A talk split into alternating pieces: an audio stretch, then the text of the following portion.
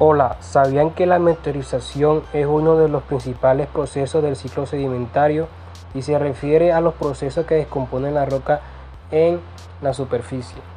El suelo es producto de la meteorización biológica, está formado por restos de roca y humus, que es materia orgánica en descomposición. Los suelos en climas templados la lixiviación juega un papel importante. El alto pH de dicho suelo retrasa la descomposición bacteriana.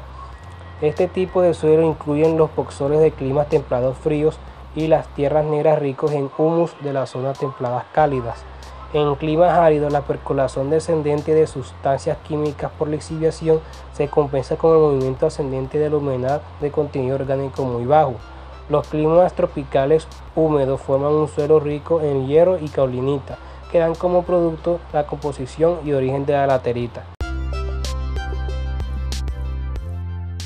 Como dato importante, entre los tipos de meteorización tenemos la física y la química.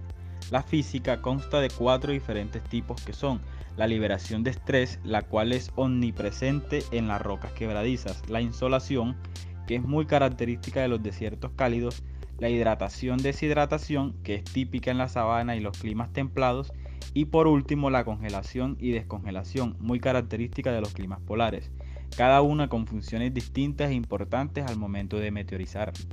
Por otro lado, tenemos la meteorización química, la cual depende casi por completo de la adición del agua. Este tipo de meteorización produce una transformación química de la roca, provocando la pérdida de cohesión y alteración de la roca. Las principales reacciones químicas implicadas en la meteorización son la oxidación y la hidrólisis.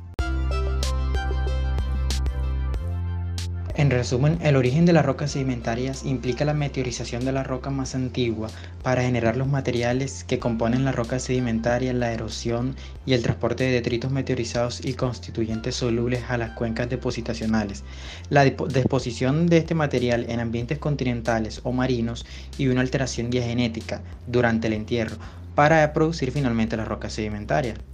Aunque la ingeniería geológica es una ciencia muy poco conocida a nivel mundial, lo cierto es que es importante debido a las aplicaciones en la vida diaria y en sectores como la economía y energético. El programa de ingeniería geológica lo encuentra en la Fundación Universitaria La Ariandina.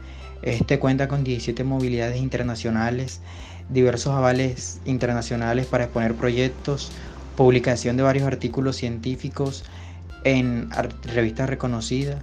Lo invito a que conozcan más del programa en ariandina.edu.co. Les habló Miguel Manjarres, Lorenzo Hernández y Medardo Quintero.